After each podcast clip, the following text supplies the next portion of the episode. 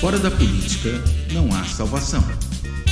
Um canal e podcast para discutir política. Produzido por mim, o cientista político Cláudio Couto.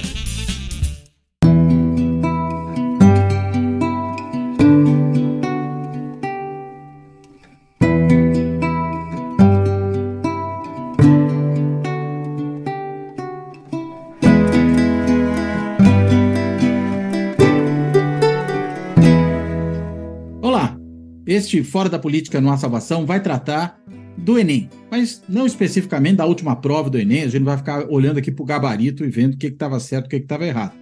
A gente vai, na realidade, tentar discutir a questão da educação brasileira a partir, evidentemente, desse último episódio, que envolveu o Exame Nacional do Ensino Médio, que é uma prova importante, não só porque permite uma grande avaliação da situação da educação brasileira, mas porque é também o principal instrumento hoje por meio do qual os jovens eles acabam escolhendo para onde vão na sua vida universitária, né? São ali selecionados, se classificam e podem a partir daí definir em que universidades eles farão os seus cursos superiores. Então o Enem ganhou uma importância estratégica e uma importância também política muito grande no país nos últimos anos, pelo menos ali desde o final dos anos 2000, quando ele se constituiu, para além de um instrumento apenas de autoavaliação, também num mecanismo de seleção daqueles que pretendem ingressar no ensino superior.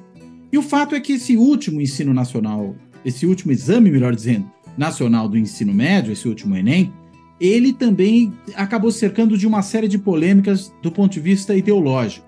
Não que isso seja completamente novo, inclusive é bom lembrar que durante o governo do presidente Bolsonaro, houve ali uma tentativa forte de interferência no Enem. Houve, inclusive, um movimento dos próprios funcionários do INEP, né, o Instituto Nacional de Educação e Pesquisa, né, que, na, ou de Estudos e Pesquisas, melhor dizendo, que é o responsável pela realização do Enem, é, que se rebelaram contra a tentativa do governo Bolsonaro de interferir no conteúdo da prova, de criar ali uma comissão de censores e poderia verificar se o conteúdo da prova estava ou não adequado aos cânones ideológicos do governo Bolsonaro. O fato é que essa resistência dos funcionários acabou minando essa tentativa, mas o próprio Bolsonaro já falava desde antes, e por isso, inclusive, empreendeu no seu governo mais essa empreitada mal sucedida, ele já falava que o Enem seria ali um instrumento uh, de ideologização do ensino médio no Brasil, de que ele, na verdade, teria um viés ideológico, que refletiria toda uma tentativa de doutrinação pela esquerda dos nossos jovens estudantes. Né? Uh, o fato é que agora apareceu, de certa maneira, um eco dessa mesma discussão, por meio, sobretudo, da bancada ruralista no Congresso Nacional, acusando o Enem e, consequentemente, acusando o próprio governo de interferirem no conteúdo da prova de uma forma ideológica, dando ela um viés ideológico anti-agronegócio, por conta principalmente de três questões que apareceram ali na prova e que questionavam, por exemplo, os impactos ambientais e socioeconômicos do agronegócio no Brasil. O fato é que isso gerou uma polêmica, esses representantes da bancada do agronegócio pediram inclusive a anulação da prova, convocaram o ministro da Educação para ir prestar contas do que efetivamente aconteceu, parece que se criou aí uma espécie de santa inquisição contra o que se enxerga como ideologização do Enem. A questão é a gente saber se na realidade o que está acontecendo é agora uma ideologização do Enem, ou se na verdade o que acontece é que a gente tem justamente uma não ideologização do Enem que faz com que aqueles que defendem uma certa ideologização, nos moldes do que defendia o governo Bolsonaro, e eles percebam que as coisas não andam exatamente ao seu feitio ou do jeito que eles esperavam. Enfim, nós vamos tentar entender esse problema, discutir esse contexto mais amplo dessa politização da educação no Brasil, que, claro, não teria como a educação estar tá fora da discussão política. Estamos num mundo em que a política permeia todas as esferas, é normal que assim seja, isso inclusive motiva o nome desse canal. Quando a gente fala em educação é, como uma parte da agenda governamental, estamos falando de política, de política educacional, inclusive, e aí, claro, não seria possível não abordar o, o, o tema né, desse ponto de vista. Enfim, para discutir isso, eu convidei meu colega, meu amigo, já teve aqui em outras ocasiões, professor Fernando Abrúcio, professor da Fundação Getúlio Vargas, cientista político, e que vem nos últimos anos, já faz um bom tempo, se dedicando à pesquisa, ao estudo da questão educacional. E não à toa, ele integra ali o conselho de uma organização importante da sociedade civil que lida com esse tema, o Todos pela Educação, e também lidera pesquisas sobre a questão da educação e da política educacional na Fundação Getúlio Vargas de São Paulo, no CAPG, o Centro de Estudos de Administração Pública e Governo. Enfim, sem maiores delongas, eu quero primeiro agradecer ao Fernando por ter topado fazer essa conversa nesse momento, dar as boas-vindas a ele e começo perguntando: uh, Fernando, uh, o Enem está capturado pela ideologia? Por favor. Tudo bem, Cláudio. Bom, eu acho que, no fundo, essas pessoas que estão falando que o Enem foi capturado pela ideologia gostariam que o Enem fosse capturado pela ideologia. É, no fundo, eles estão esperando que um ministro de Educação ou o presidente de INEP faça um, um checklist de todas as perguntas da prova do Enem, olhe se está tudo ok, ou até, é bom lembrar que essas pessoas apoiaram o governo Bolsonaro, que alguém fizesse a prova do Enem tirando tudo aquilo que eles chamam de ideologia. Isso é um, um, um, um tipo de é, politização excessiva da política pública, Cláudio, que não está ocorrendo apenas em educação. É bom dizer isso.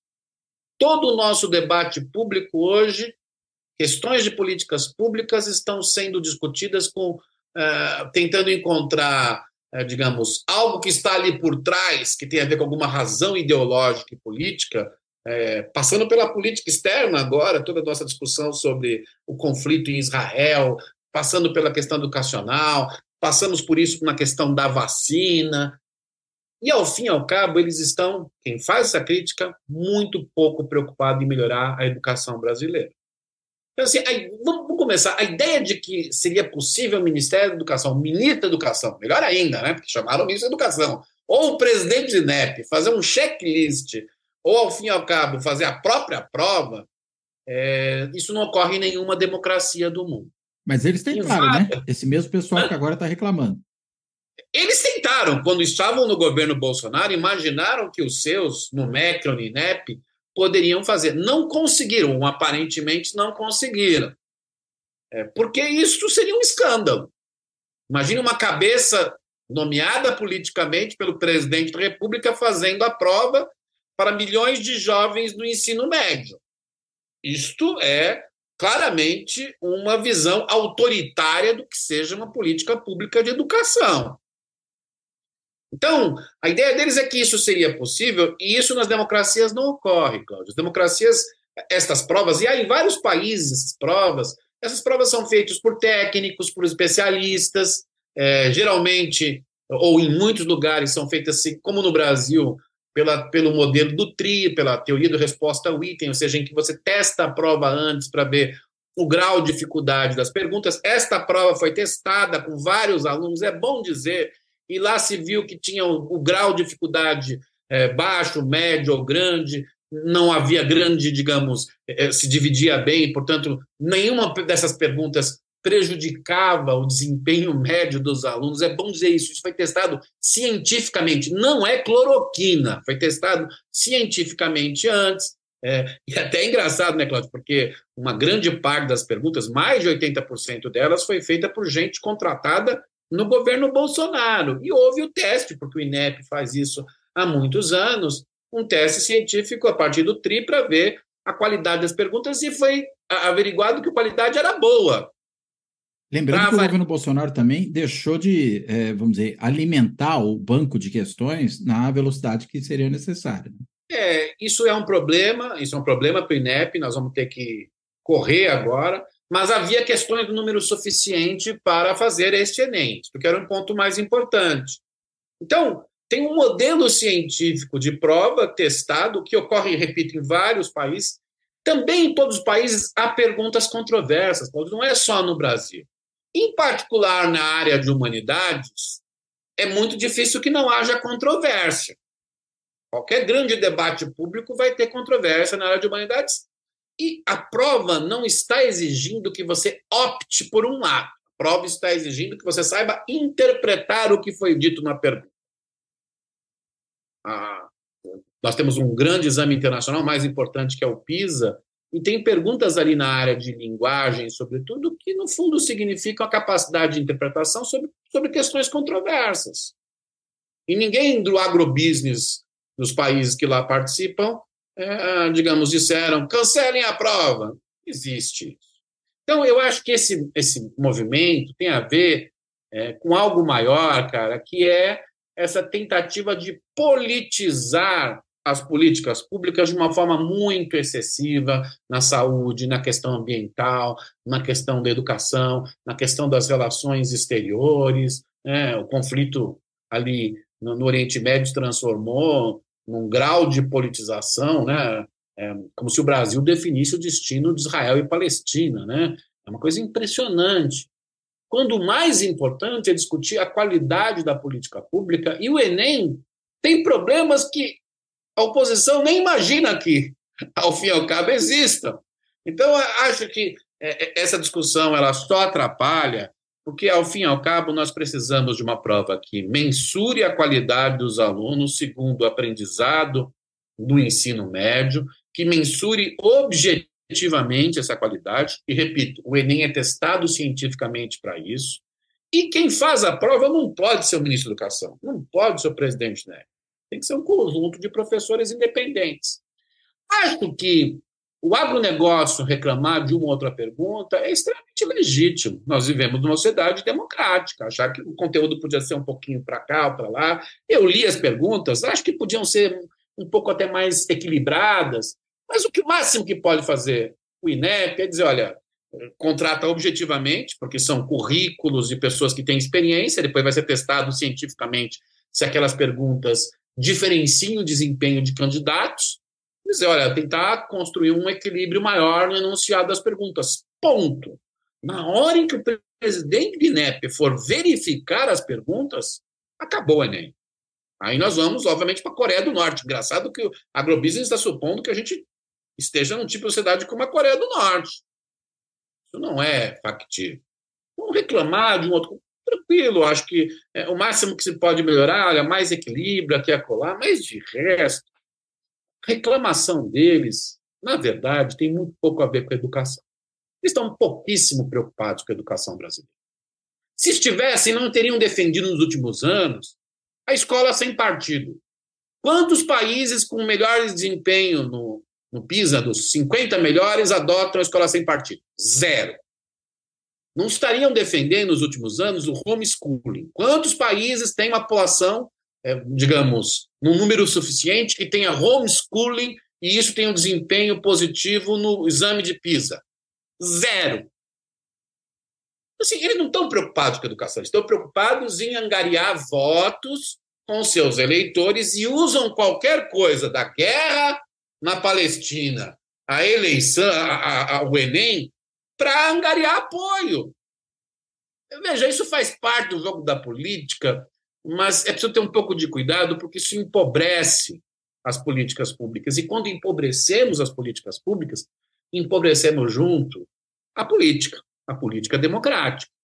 Então, acho que é, a preocupação deles mesmo com a educação é tendente a zero. A preocupação deles é em defender o seu grupo, repito, acho legítimo eles dizerem, olha, essa pergunta está exagerada, do ponto de vista que é, desenha o que é o agronegócio. Agora, disto a dizer que a prova deveria ser feita ou foi feita de forma ideológica, que o, o MEC está, digamos, subvertendo a juventude brasileira. Ah, e aqui tem uma outra história engraçada, né, Claudio? Se de fato a educação brasileira estivesse subvertendo a esquerda, a juventude brasileira nos últimos 20 anos, o resultado das últimas eleições não seria o que foi. Estão considerando que as pessoas são idiotas. É, ou que, na verdade, os professores não estão trabalhando direito, né? É, às vezes não estão, mas não no sentido que eles estão imaginando. assim. E as pessoas seriam idiotas que vão para as escolas e saem como autômatos. Desculpe-me, não é isto que, que ocorre. Ainda bem. Então, assim, acho que eles estão preocupados em angariar votos junto aos seus currais eleitorais. Me desculpe pela palavra que lembra, obviamente, o agrobusiness, mas os seus currais eleitorais. É, mas melhorar a educação, não vejo nenhuma preocupação num tipo de fala como essa. É, nós temos que pensar num exame de ensino médio que seja o mais democratizante possível, portanto, é, é, capte o maior número possível de jovens. Eles esqueceram de dizer, nos anos Bolsonaro, houve uma redução dos jovens que faziam a prova do Enem. Quantas vezes eles comentaram isso? Zero.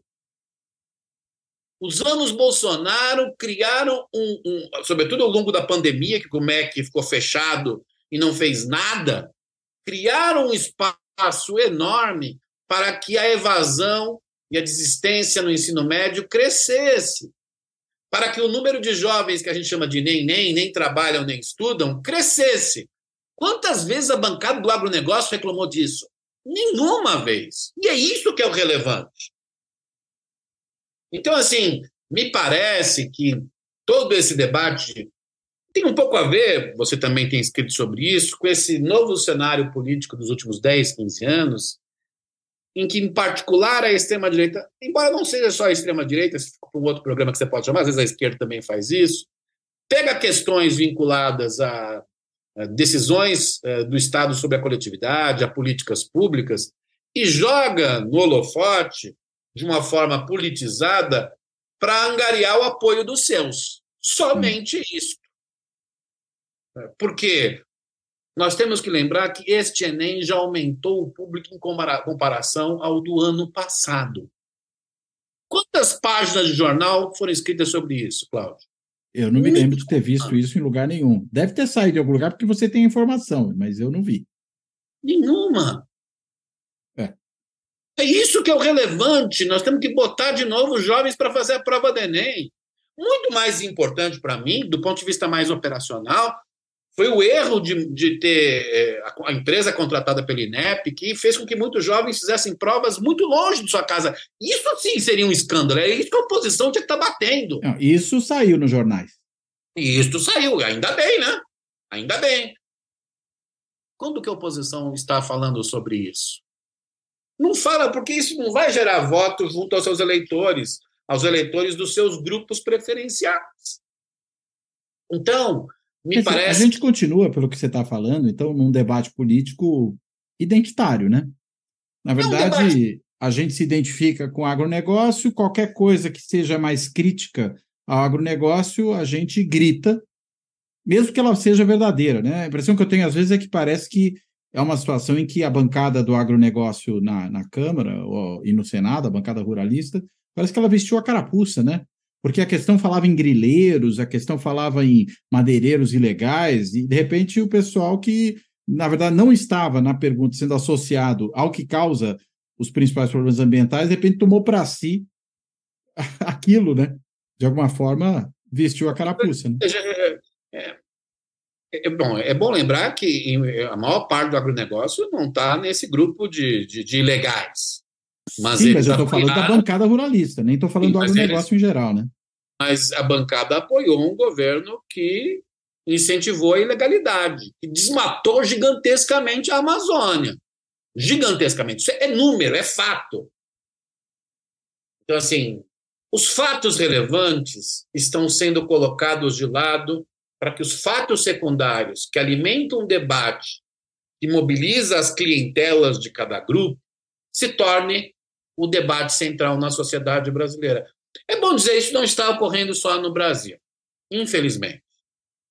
Mas no Brasil, este tom tem sido adotado nos últimos meses de uma forma absurda pela oposição, porque o atual governo tem, tem méritos, tem coisas boas, mas os seus principais erros não são criticados pela oposição. O que a oposição critica é pegar fatos secundários e transformar em elementos para mobilizar suas clientelas.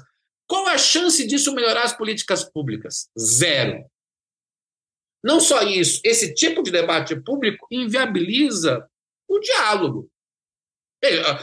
Eu achei interessantíssimo que vários deputados, senadores deputados já tinham feito, mas senadores da oposição ligados ao empresariado tenham votado contra a reforma tributária. É sensacional a ideia. É um tiro na cabeça em nome da clientela. Porque Mas qual a clientela? A clientela que não é o empresariado nesse caso, né? Não, não. A clientela que é, é digamos, o bolsonarismo. Porque é, é, a reforma tributária não é perfeita, obviamente, fica para um próximo programa, para o seu próximo, mas ela de fato beneficia o empresariado, mais do que isso, ela beneficia a economia brasileira. Isso é muito claro. Qualquer pessoa com mínimo de bom senso no empresariado vai dizer isso, e muitos disseram. Aí vai lá um representante do empresariado, que concorreu à presidência do Senado, e vota contra. Veja, esse tipo de ação política mostra como nós estamos numa biruta democrática. Isto é, como o debate político no Brasil uh, tem tido enorme dificuldade de discutir as ideias mais relevantes, de discutir o que pode ser encontrado no meio termo. É igual o debate do marco temporal. Se a ideia do marco temporal como agronegócio for levada adiante, isto é, é, valer apenas aquilo a partir de 88, quem vai perder negócio? O agronegócio. Isso é matemático. Você fazer assim, o setor, a Europa, a China em algum momento, a Ásia vai falar assim, não compramos do Brasil. E aí eles vão quebrar. Mas para ganhar eleitores é bom falar isso. Seria muito mais razoável, e me parece que foi um do voto do ministro Alexandre de Moraes do Supremo, é dizer, olha, precisamos, dada essa mudança, a mudança grande, encontrar mecanismos de, uh, digamos, ressarcir muitos daqueles que, de forma honesta, uh, ocuparam certa parte do território e que precisem de algum ressarcimento porque sua atividade econômica enfraquecer. Ponto. Se for por aí, é um belo debate. E aí vamos encontrar caminhos. O debate na linha geral do marco temporal é um suicídio para o agronegócio. O debate do agronegócio, que vai depender cada vez mais de tecnologia, de não discutir educação brasileira nos seus verdadeiros resultados, mas discutir nas nuances, é um suicídio para o agronegócio. O, o, o senador da oposição, que é empresário, votar contra a reforma tributária é um suicídio. Então, o curto prazo no Brasil do bolsonarismo, é, dos fatos alternativos, de que o que é mais importante é mobilizar sua bolha, em vez de discutir seriamente as evidências científicas, aquilo que pode beneficiar os grupos sociais, é desastroso. Defendermos os evangélicos. Quem são os evangélicos do ponto de vista estatístico no Brasil? Em geral, a maior parte se concentra em áreas metropolitanas, são mulheres é, negras, que tem um grande problema, que é ou não tem emprego formal, tem emprego formal, tem salários baixos. É, o centro do argumento deveria ser como conseguir incluir é, todo esse conjunto da população, aumentar o empreendedorismo econômico e social. É, o aborto na verdade, tem muito pouco a ver com o futuro dessas mulheres. Elas não vão praticar o aborto, provavelmente não. Algumas vão praticar em algum açougue para não descontentar o seu pastor, mas não é o ponto que vai criar um obstáculo para a sua vida social. Portanto, é um suicídio.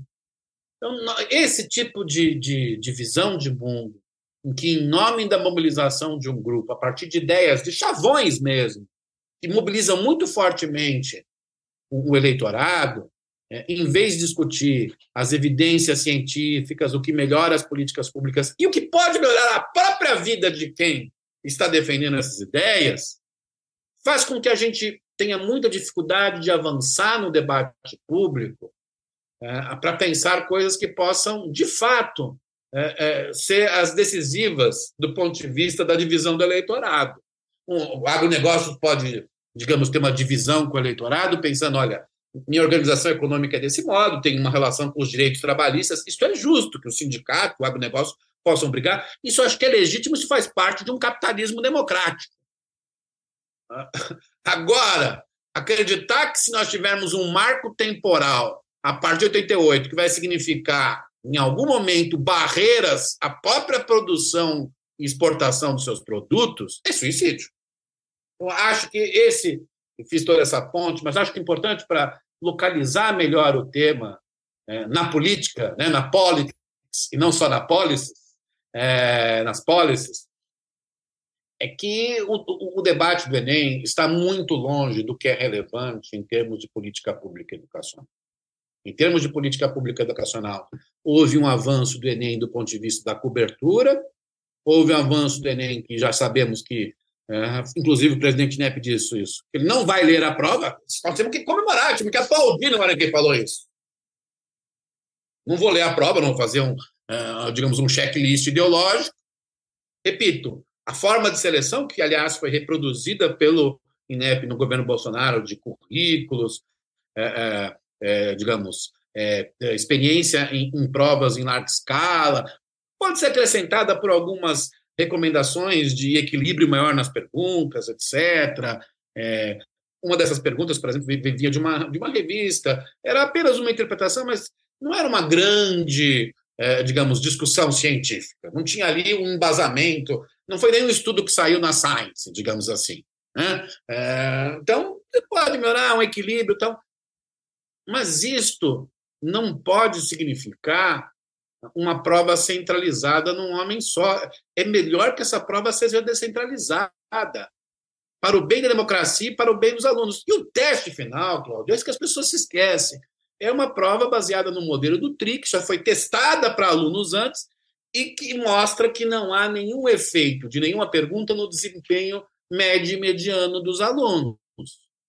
Quando a gente for ver os resultados depois, se for distribuir estatisticamente, não serão essas três perguntas que vão definir hum. os melhores desempenhos do Enem. Não serão. Então, assim, acho que a gente tem que voltar a discutir com mais qualidade as políticas públicas, porque se o Brasil quiser melhorar, seja a direita, seja a esquerda, precisa melhorar as políticas públicas. E não fazer debates histéricos apenas para continuar mantendo os próprios votos. A gente tem que sair. Nós temos um, um tipo de jogo político é, é, eu estava lembrando da ideia de guerra de posição do Gramsci, né, um jogo político em que ninguém consegue se mexer, cada um fica enclausurado no seu, na sua bolha e não pode se mexer. Se ninguém se mexer um pouquinho, isso tornará mais difícil a vida dos nossos filhos e netos. Era isso que eu tinha que dizer para eles. Olha, não fiz a prova, presidente Neto, mas assim, esse tipo de debate político vai piorar a vida dos seus filhos e netos. É isso. Acho que é essa ideia que está faltando no debate público brasileiro e, os problemas do Enem no ensino médio brasileiro, o governo acabou de mandar um projeto de reforma do ensino médio, são muito mais sérios, muito mais complexos do que essas três perguntas. Agora, uma, uma coisa que surgiu também no meio dessa discussão foi a seguinte, né?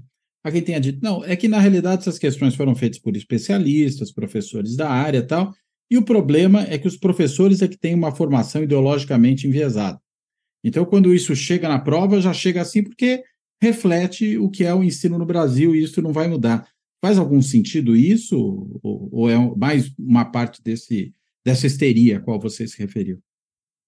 É possível dizer que a maior parte dos, dos professores que é, fazem essas provas tendem a ser mais do centro para a esquerda. É provável que isso seja verdadeiro, não acho que isso é absurdo acho até que em duas das três perguntas, é, era um pouquinho de melhoria no enunciado faria diferença. Né? é isto que está definindo a qualidade da formação educacional dos nossos jovens. Os nossos jovens que abandonam o ensino médio porque eles estão uh, cansados de serem doutrinados pela esquerda. Olha, esse tipo de debate não está interessado na educação. Repito, esse debate usou a educação apenas é, com um motivo pouco nobre para mobilizar o seu eleitorado. Pô, não está nem preocupado com a educação. Se, se, a direita pode ser uma preocupação relevante. Achar, não, nós precisamos né, colocar mais nossos temas na discussão escolar, etc. Um belo debate. É, poderiam começar acreditando na ciência, seria uma coisa importante. E o debate ambiental, por exemplo, no Brasil, tem uma parte da direita que acha que está tudo lindo e maravilhoso. Apoiou um presidente que não só era genocida, mas era destruidor da natureza. Deviam ter lembrado disso. Assim, há espaço grande para um, uma visão liberal de mundo é, que não precisa dizer que o agronegócio é o lobo mau. Mas também não dá para dizer que todo agronegócio respeita a natureza. Assim, tem aí algum equilíbrio no meio do caminho. Acreditar que isso é verdadeiro, é, me desculpa, é, precisa visitar alguns estados no Brasil.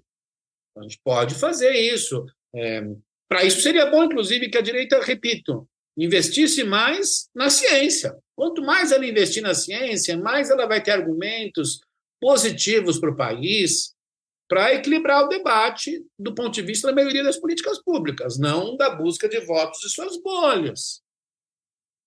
Veja, o caráter do Enem. Para que serve o Enem? Essa podia ser uma discussão interessante. Serve o Enem para fazer um filtro ideológico? A menor chance do Enem fazer um filtro ideológico. Se olhar a distribuição das notas das diversas disciplinas, não vai ter nenhum filtro ideológico pró-esquerda ou pró-direita. Não tem menor chance de socorrer, portanto, se eles quiserem procurar um filtro ideológico, procurem em outro lugar. Neste não haverá. Segundo, o Enem pode ser aperfeiçoado, e acho que essa é uma discussão importante, porque ele ainda é uma prova muito homogênea para um conjunto muito heterogêneo de alunos que têm interesses profissionais muito diferentes. Acho que o Enem teria que, é, como a gente vê no, no SAT americano, é, ser mais especializado por áreas. Isso seria interessante, muito interessante. Inclusive, pensar é, em como, nesse debate, digamos, de uma direita que acredita na ciência, nessa especialização por áreas, como que a direita entra nesse debate. Seria excelente para o país, para a maioria das políticas públicas. Mas não, eles acham que o Enem está fazendo, de fato, uma lavagem cerebral nos jovens. Não entenderam nada. Os jovens olharam aquela prova, viram, estavam tentando interpretar. O autor quis dizer isso. Se é verdade ou não, não importa, eu quero acertar a questão. É, o Caetano também não acertou a parte dele, né? Acho até que aquela pergunta era muito mais essa... confusa do que as outras. Muito é, mais. Então, essa é uma crítica que faz sentido. Se, se na verdade era para tentar dizer o que a letra falava, e o próprio autor da letra ficou na dúvida sobre como ele responderia, tem algum problema na pergunta, né? Veja, olha um outro debate interessante. A qualidade média dessas provas deriva de professores. Quem faz a prova do Enem não são os grandes acadêmicos e pesquisadores das universidades brasileiras, e tem outras formas de oferir recursos, status, que não fazer a prova do Enem. Então, é provavelmente quem faz é um grupo mais mediano para baixo daqueles que são formados na universidade brasileira. Eu acho que o problema destes é menos ser esquerdistas, embora tenha alguns esquerdismos infantis neste grupo, e mais ter uma formação, uma qualidade pior do que deveria ter. Olha, esse é um debate muito mais interessante. E isso tem a ver com a educação. Ou seja, nós estamos formando professores que talvez, por exemplo, não expressem claramente o enunciado de uma pergunta de tal maneira de, é, que o, inspirador da pergunta não sabe responder a, a pergunta sobre ele mesmo. Essa é a história do, do ou, Caetano. Ou, ou, como ele próprio falou, talvez considerasse todas as respostas corretas, né? É. O que é um problema, né? Evidentemente. Então, é um problema de enunciado, não é de esquerdismo. Sim, de sim, concordo perfeitamente. Não, nesse caso não tem nada. Por isso que eu, eu chamei a atenção para isso, né? O, o problema está em outro lugar, né? Veja, boa parte desse, do, do, grupo no Congresso que ficou brava com a prova do Enem é o mesmo grupo que no governo passado apoiou gigantescamente o crescimento de educação à distância no Brasil. E o Brasil, pela primeira vez em 2022, tem mais alunos de educação à distância na universidade do que educação presencial. Isso é desastroso para o futuro de todos nós, incluindo de quem apoiou para os seus filhos e netos. Isso é a questão importante. E isso está, vai piorar a qualidade daqueles que vão fazer o Enem daqui a 10 anos. Que pode ser mais à direita ou mais à esquerda, mas se o enunciado, o próprio, digamos, inspirador do enunciado não souber responder, o problema não é ser direita ou de esquerda. Então, nesse... Não dá para botar a culpa também no, no inspirador do enunciado, né? Não, coitado. É... As duas músicas parecem ser boas, convenhamos, né? Opa! É... E, ele, e, ele, continua muito, muito lúcido e sensato, né? Então, as duas músicas que, que inspiraram lá anunciado me parecem ser muito boas, inspiram gerações há mais de 50 anos, uma delas. É, então, acho que tem a ver com a qualidade média de quem está formando a universidade. Isso tem menos a ver com esquerda ou com direita. E a gente está fazendo um debate lateral, que é ótimo para entrar em colunas de jornal, para gerar um debatezinho, mas assim, quando você mostra os grandes números, essas colunas de jornal não sustentam. Mostrar o grande você olha quanto que nós estamos tendo agora de nem-nem. Que, que, é porque eles estão fugindo do esquerdismo? Ou porque os professores é, não têm as condições adequadas de trabalho e também são mal formados? Então, assim, é, É um desserviço à educação essa discussão do Enem, quando ela vira, na verdade, apenas um mote político para fazer a política como a extrema-direita consagrou no mundo, e por muitas vezes a esquerda segue também esse modelo, o janonismo é um pouco isto, de você pegar o secundário para mobilizar o, o, o seu grupo, o seu rebanho, o seu gado, e não para discutir as questões que são mais profundas. Isso torna, como eu disse anteriormente, é muito interessante ver algumas votações hoje no Congresso, como uh, uh, grupos estão votando contra seus próprios interesses, contra os interesses dos seus filhos e netos, em nome de manter o, o, o voto em torno de, de ideologias baseadas em chavões. Assim, o Brasil não vai muito longe. Quando nós temos que discutir como é que o Enem expressa a possibilidade, expressa, a qualidade do ensino médio. E a qualidade do ensino médio brasileiro não tem quase nada a ver com esquerdismo ou direitismo. Tem a ver com problemas curriculares, com condições de trabalho. Nós tínhamos que ter a grande maioria dos alunos de escola em tempo integral, com a formação dos professores. Esse grupo que está reclamando da prova do Enem foi o mesmo grupo, repito isso, que apoiou fortemente o crescimento de ensino à distância. Nós estamos tendo a maior parte de professores formados em ensino à distância. Imagine o que eles vão ensinar para os nossos filhos e netos. É provável que os filhos e netos daqueles que estão reclamando no Congresso não estudem com esses professores, porque eles vão estudar em escola particular. Mas os mais pobres vão sofrer com isso. Então, é, é, nós temos que pensar o que, que produz a qualidade do Enem, ampliar o número de pessoas que fazem o Enem, ampliar os usos do Enem. Repito, esse uso único do Enem, como é feito no Brasil, é muito equivocado. A gente tem que ter, é, digamos, uma multiplicidade de possibilidades do Enem segundo escolhas profissionais. Quem quer ir mais para humanas tem que fazer uma prova mais de humanas. Eu, quando era coordenador do curso de administração pública na GV, tinha lá a prova geral e eu dei peso enorme para redação, para a parte de humanidades, três, quatro, e dei peso muito baixo para ciências. E me perguntaram: você não gosta de física? Eu disse: foi a minha maior nota na FUVEST quando eu prestei o vestibular e eu dava aula particular de física. Adoro física. Mas para o administrador público isso não fará muita diferença. É isso que a Europa, os Estados Unidos e a China pensam. E nós estamos no mundo dos bacharéis, em que você tem conhecimento enciclopédico sobre tudo e sobre nada. Então, é isso que devia estar discutindo sobre o Enem devia estar discutindo uh, sobre o Enem, uh, digamos, como as diferenças entre qualidade das escolas públicas e privadas afetam o Enem. O centro do debate é como melhorar a qualidade da escola pública do Brasil. Nós temos aí 48 milhões de alunos na educação básica no Brasil, quase um pouco mais de 80% estão os alunos estão em escolas públicas. É isso que tem que discutir no Enem, chamar o ministro da Educação e falar assim, o que o senhor está fazendo para que, ao fim e ao cabo, lá no final da educação básica, no Enem, nós tenhamos alunos melhores. É, é, é até vexatório, vergonhoso. Né? Parece esses programas de auditório da TV brasileira, da TV italiana também assim, em que você pega três perguntas como essa para resumir a educação brasileira. Se nós tivéssemos uma educação com resultados entre os 20 primeiros do PISA, até me divertiria com isso, porque seria divertido. Então, é, tem um pouco de exagero, brincaria com a pergunta do Caetano.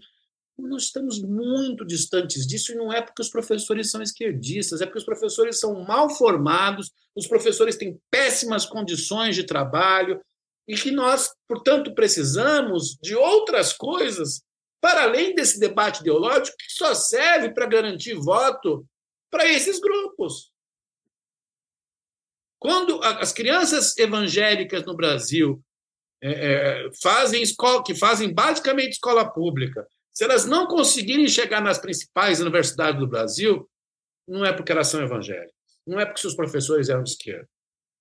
É que provavelmente a maioria delas estão em escola pública, teve dificuldades e, portanto, vai ter mais dificuldades de ascensão social, e seus filhos e netos talvez não tenham por mais que Deus proteja a todos, as condições que os filhos netos daqueles que estudam em escola privada né, e podem não ser evangélicos. Não é o evangelho, não é ser evangélico ou não que está determinando esse futuro. É isso que a gente tem que discutir. A, a, a oposição É, por isso que eu falei assim, é engraçado, porque, uh, claro, o MEC agora já está melhor que o anterior, porque também lutar contra o negativo é fácil, né? Muito mais fácil, tal. É, foi o pior MEC da história do Brasil. Assim, vai, vai ficar para a história do Brasil como o maior desastre educacional dos últimos 40 anos. O MEC tem feito algumas coisas certas, mas tem problemas. Poxa, aí que dá uma boa discussão para a oposição, aparecer lá e discutir isso. Foi mandado agora o projeto da reforma do ensino médio. Tenho certeza que alguém vai perguntar o quanto se aumenta do ensino religioso. Alguém vai perguntar de que maneira pode aumentar o homeschooling para homeschooling para criança pobre, Cláudio. É condená-las a não ter educação. As igrejas evangélicas não vão suprir a educação dos filhos de mães evangélicas pobres metropolitanas no Brasil. Não vão. Vão condenar os filhos e netos dessas mulheres é, tão, tão crentes que estão seguindo o caminho de Deus, que seus filhos e netos têm uma vida igual ou pior ao que elas tiveram. Então, é, é, é esse debate do, do ensino médio, nós vamos encontrar um monte de bobagem de novo, sem discutir as condições que são fundamentais, isto é, como aumentar a equidade entre as pessoas no Brasil do ponto de vista da educação pública, como melhorar a qualidade da formação dos professores. Repito, acho que parte dos erros da prova do Enem que alguns identificam tem muito menos a ver com ideologia, tem mais a ver com qualidade formacional dos professores, porque quem faz essa prova não é a elite, não é o creme de la creme. Estão pensando que são os grandes universitários das ciências humanas que estão fazendo a prova do Enem. Nunca! Não entendem nada como é que se dá o processo né, que se reúnem numa cúpula. É um pouco aquela, aquela, aquela crença também esquerdista, né, de um comitê em que os burgueses estão se juntando e dominando o mundo tal. A direita está tendo a mesma crença agora. Não é por aí, não passa por aí. Quem faz a prova do Enem não é o creme de la creme. Então, assim, se a gente melhorar a qualidade formacional, provavelmente teremos uma prova melhor do Enem, não do ponto de vista, é, digamos, de direita ou esquerda, mas que consiga aferir melhor uh, o resultado dos alunos e mais. Se a gente melhora a qualidade média daqueles que fazem a prova do Enem, na verdade, a gente está melhorando a qualidade média de quem dá aula para as crianças mais pobres. Tem uma coisa consequência da outra. Então, assim, é isso que a gente teria que estar tá discutindo agora, é como criar, no fundo, condições de política pública para que o Enem expresse os avanços das políticas públicas. A maneira como esse grupo, é legítimo reclamar, foi, poxa, está falando de mim, mas isso aqui tem um preconceito contra mim. Legítimo. O que é ilegítimo é acreditar que é esse o centro do problema. É completamente absurdo. E acho que sabem que é, mas querem fazer chacrinha para sua turma, para o seu gato. Né?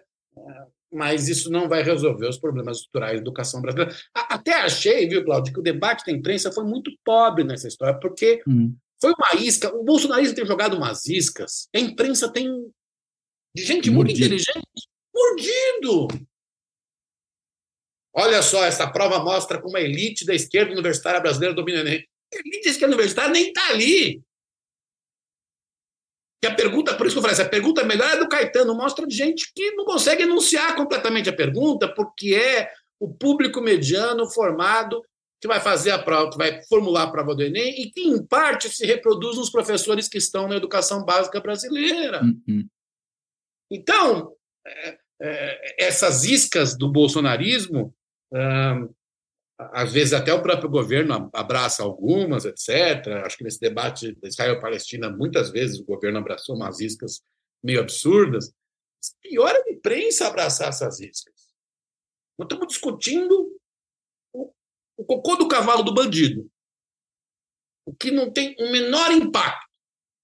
E o debate estrutural sobre Enem, se, como ele mensura, como que ele deveria dividir de uma forma mais ampla a, a distribuição dos alunos segundo suas vocações, segundo as possibilidades profissionais no país, como que o Enem tem que expressar, de alguma maneira, a, a, uma aferição daqueles que fazem educação profissional. Tem tantas perguntas interessantes que dizem respeito a produzir uma sociedade melhor para os nossos filhos e netos, E nós estamos discutindo aquilo que não tem nenhum impacto sobre a, nossa, a vida de nossos filhos e netos. Assim, a imprensa pegou mais. A, a imprensa, é, quando pega essas iscas do bolsonarismo, ela tem uma profundidade tão rasa, mas tão rasa, que não dá para entender como cai nessa. Gente muito inteligente. É, essa foi uma armadilha. O bolsonarismo tem sido, como o trumpismo nos Estados Unidos. Talvez um afã de demonstrar certa imparcialidade, né? Não, o pau que bate em Chico bate em Francisco. E vamos, vamos enfim, escrutinar. A imparcialidade foi assim: olha, é, seguinte, os Estados Unidos, na Segunda Guerra Mundial, fizeram o bombardeio em Dresden, que matou muita gente na Alemanha. É, e isso é similar à morte de 6 milhões de judeus no Holocausto. Acho isso. que não dá para comparar uma coisa com a outra, convenhamos. Eu também né? acho, mas, eu, mas às vezes se cai nesse tipo de, de esparrela, né? É, precisa ter a medida das coisas. Um dos primeiros critérios uh, para o debate da opinião pública, para o debate na política e para o debate na imprensa é o quão relevante é a coisa. Isso uhum. é pouquíssimo relevante para mensurar o Enem.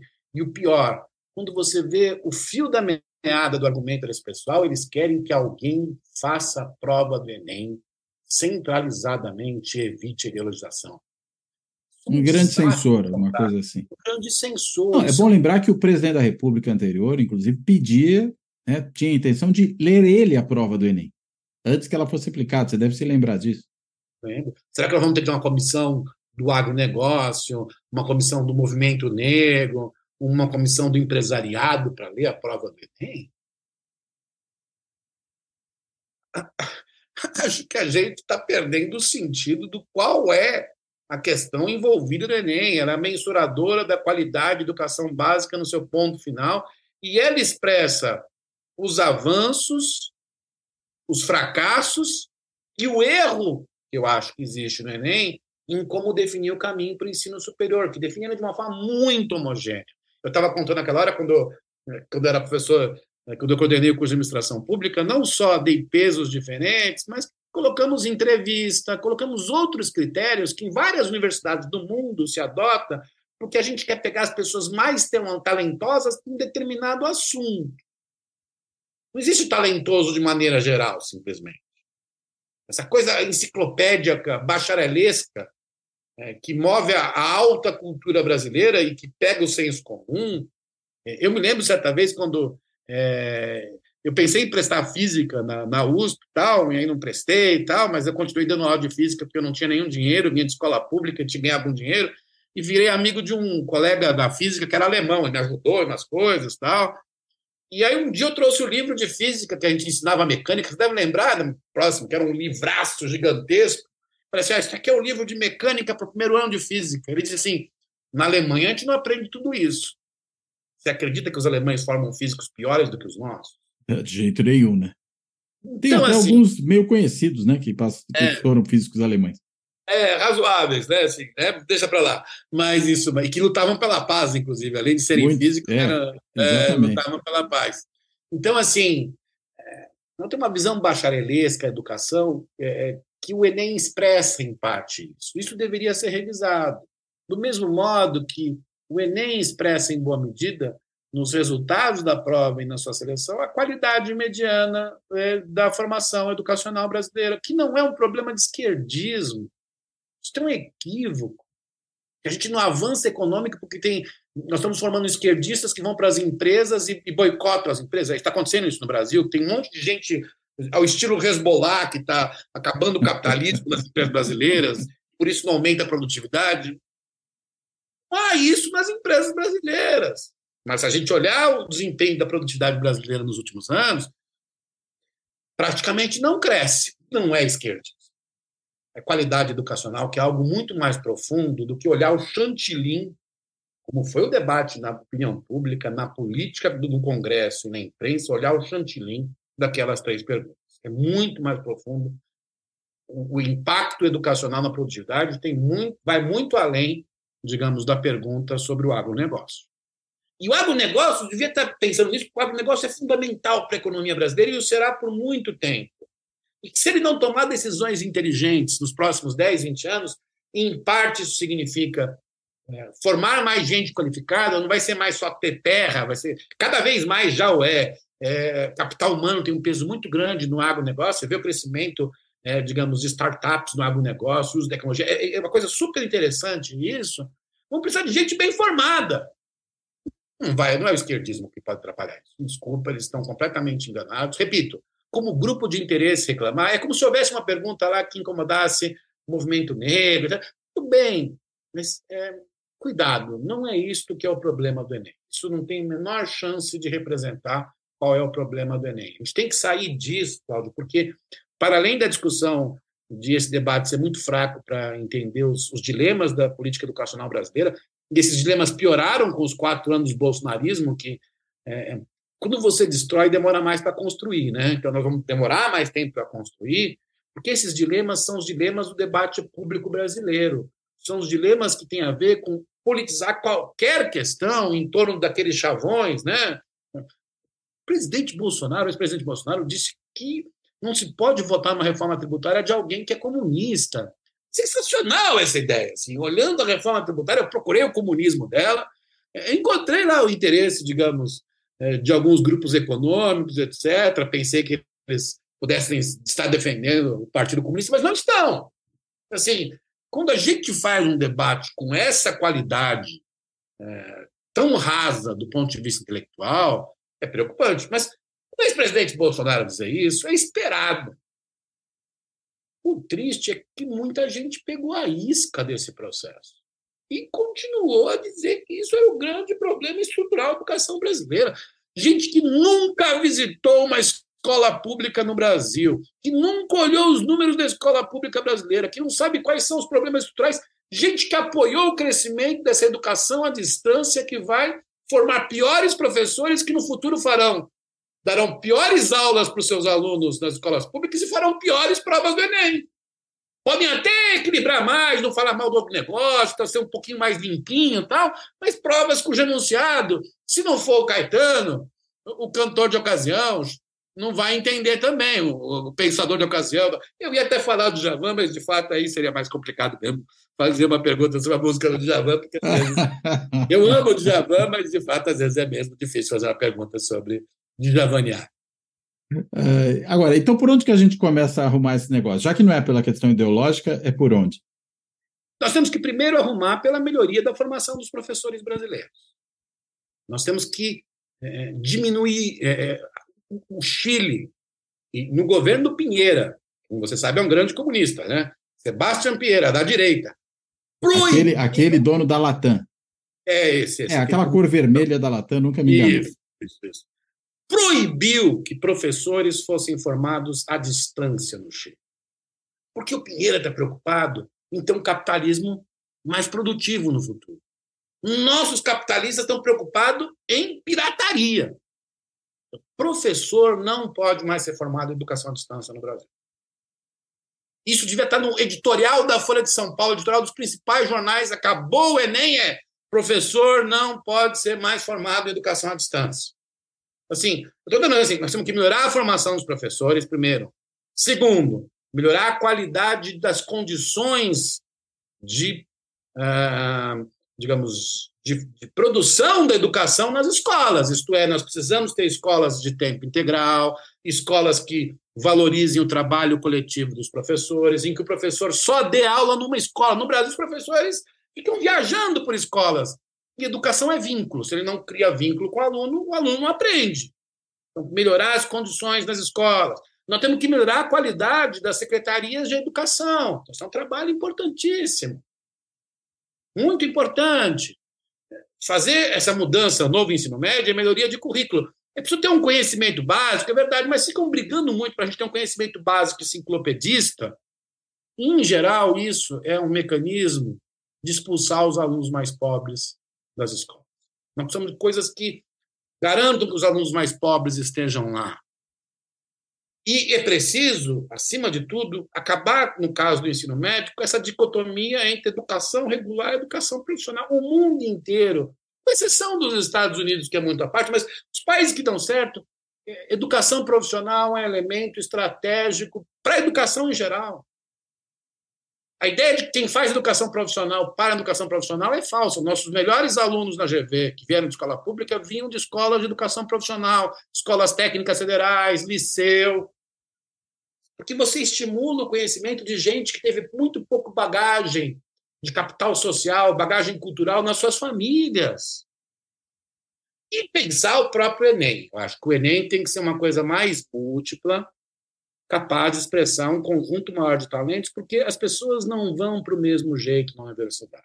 Acreditar nessa ideia de que todos vão entrar iguaizinhos na universidade, no sentido de que você vai ter uma seleção que tem que exigir os mesmos tipos de conhecimento para todos, isso é falso. Isso não ocorre nos Estados Unidos, isso não ocorre na Europa. Nós estamos fazendo uma coisa errada. Nós estamos matando talentos. Tem gente que é mais talentosa para uma coisa e menos para outra. É assim mesmo a vida. Nós temos que ter um exame de Enem mais diversificado, para que a gente possa é, não só evitar a morte de talentos, é, mas possa não prejudicar os mais pobres. Os mais pobres são os prejudicados com esse modelo bacharelesco. O Brasil construiu esse modelo bacharelesco ao longo da sua trajetória educacional por dois séculos para expulsar os alunos mais pobres. É isto. É. O Brasil foi um dos últimos países do mundo a acabar com o latim no currículo do ensino fundamental. Por que fez isso? Porque era uma forma de eliminar os mais pobres. Elitizante, né? Elitizante.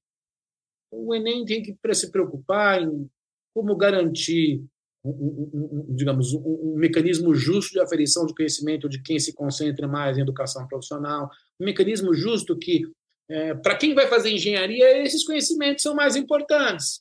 Provavelmente história, num sentido mais geral, é menos importante para o engenheiro, ele precisa saber lá um básico.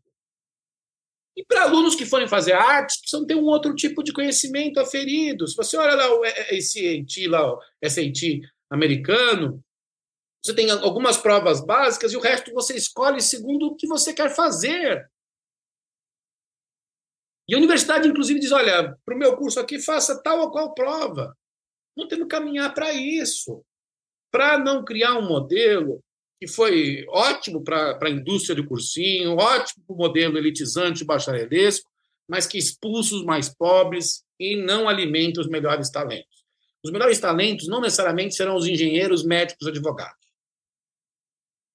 Temos talentos que podem vir de várias áreas, e quem me disser qual vai ser a profissão do futuro está condenado a não uhum. saber. Eu me lembro quando eu estava lá no MIT, um, havia lá um colega que tinha ganho o prêmio Nobel de Economia, e veio um colega dele e disse: estou preocupado, meu filho acabando o college está querendo optar por artes, estou preocupado com o emprego dele. E o ganhador do prêmio Nobel respondeu para ele: talvez ele tenha mais emprego do que economistas no futuro, porque a inteligência artificial vai exigir gente com criatividade, e economistas não são tão criativos assim. Então, tem uma mudança nesse tipo de visão é, de um modelo homogêneo de Enem. Essa seria uma discussão interessante.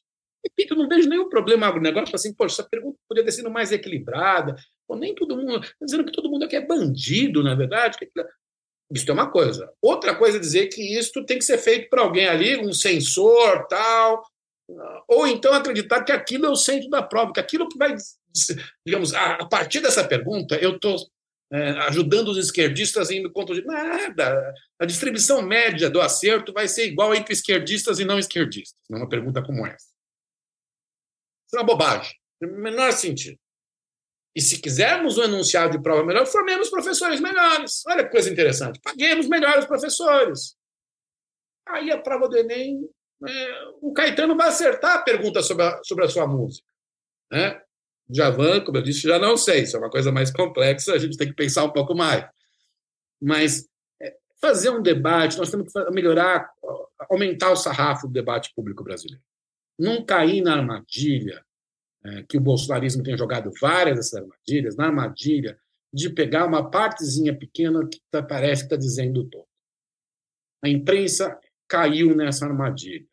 Os políticos caíram nessa armadilha. Eu não caio nessa armadilha porque estou preocupado em políticas públicas melhores, porque se nós não tivermos políticas públicas melhores, nós vamos ter um país pior no futuro. Até o agronegócio, eu quero que o agronegócio ganhe, porque isso vai ser importante para a economia brasileira. Assim, a, a, baixar a bola desse debate é, é, completamente ideologizado, não é baseado em evidências, completamente marcado pela ideia de que quem é diferente de mim eu não devo conversar. Né? O velho Jürgen Habermas já dizia que só é democrata quem supõe mudar de opinião. Eu não imagino esse pessoal do bolsonarismo mudando qualquer opinião, porque se eles mudarem, eles têm medo de perder voto. Esse é o cálculo deles. Então, o debate sobre o Enem tem que ser um debate sobre educação. O debate que foi feito sobre o Enem não foi um debate sobre educação, sobre política educação. Foi um debate de como eu posso defender meus eleitores, meu grupo e manter minha cadeira aqui no Congresso Nacional. Repito, legítimo do ponto de vista político, mas do ponto de vista da melhoria da qualidade da política pública, é zero. E se a gente não melhorar a qualidade das políticas públicas, daqui a 20 anos, seja um governo de direita ou de esquerda, o país estará pior. Agora, acho que não houve nem a tentativa né, de fingir que havia alguma preocupação com melhoria de políticas públicas. Né?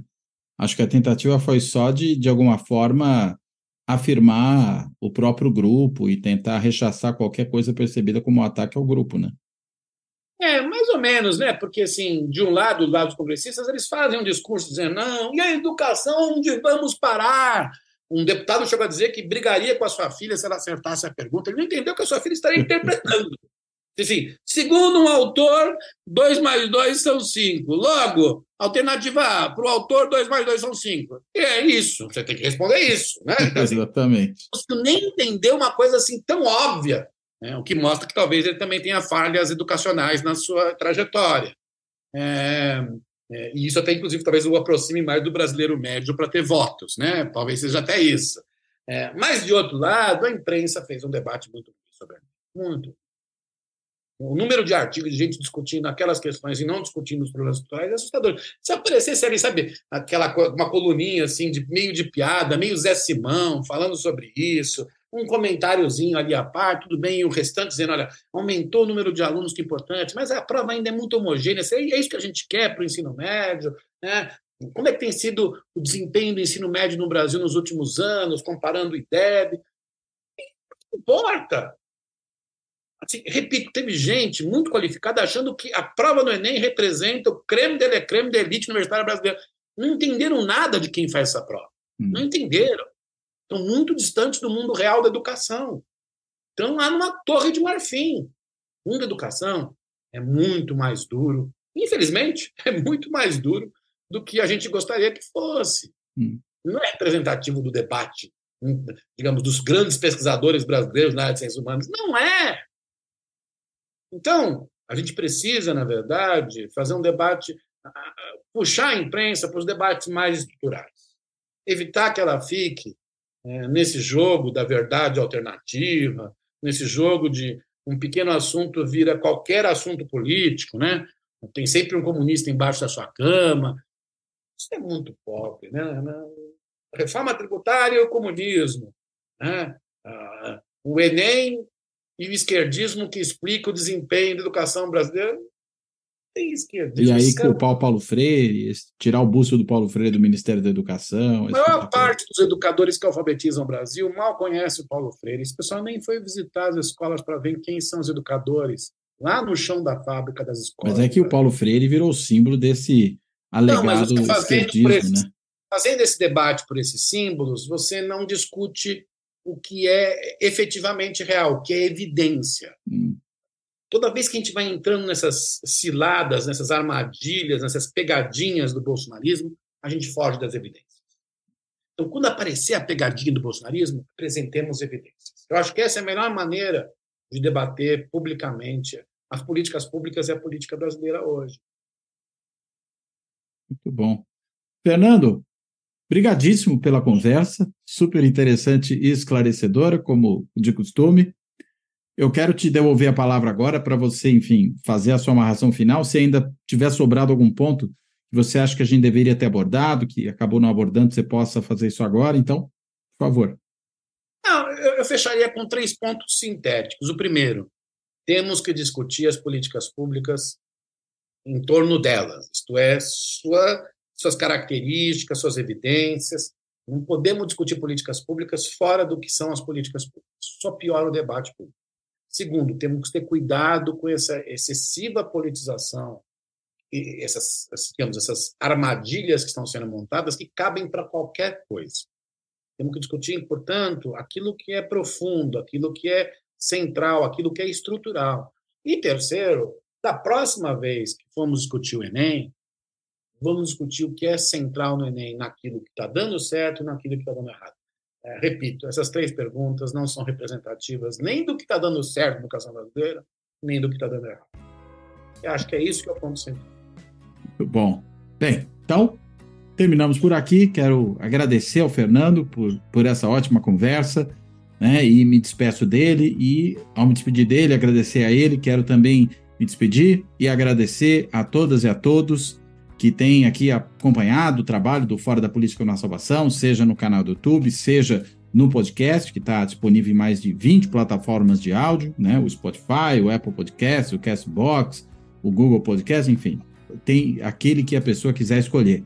E quero, claro, também agradecer a todos e a todos que têm contribuído aqui para o projeto do canal, seja por intermédio do Valeu Demais, aquele botãozinho ali do YouTube que permite uma colaboração pontual, é só clicar no coraçãozinho do YouTube e decidir aí um valor para contribuição, seja se tornando membro do clube dos canais do YouTube no âmbito do Fora da Política na Salvação, se tornando um, um, um, se inscrevendo, né, se tornando um inscrito no canal, seja ainda fazendo uma assinatura simbólica no site benfeitoria.com, né, no endereço benfeitoria.com barra apoio fora da política no Ar Salvação. Ou ainda, para quem preferir, fazer um Pix para o canal. E a chave Pix do Fora da Política no Ar Salvação é contato arroba fora da política não há salvação.info. Repetindo, e-mail também para quem quiser escrever, contato arroba fora da política não há salvação.info. Bem, dito isso, eu termino por aqui e educadamente me despeço de todas e todos. Até a próxima.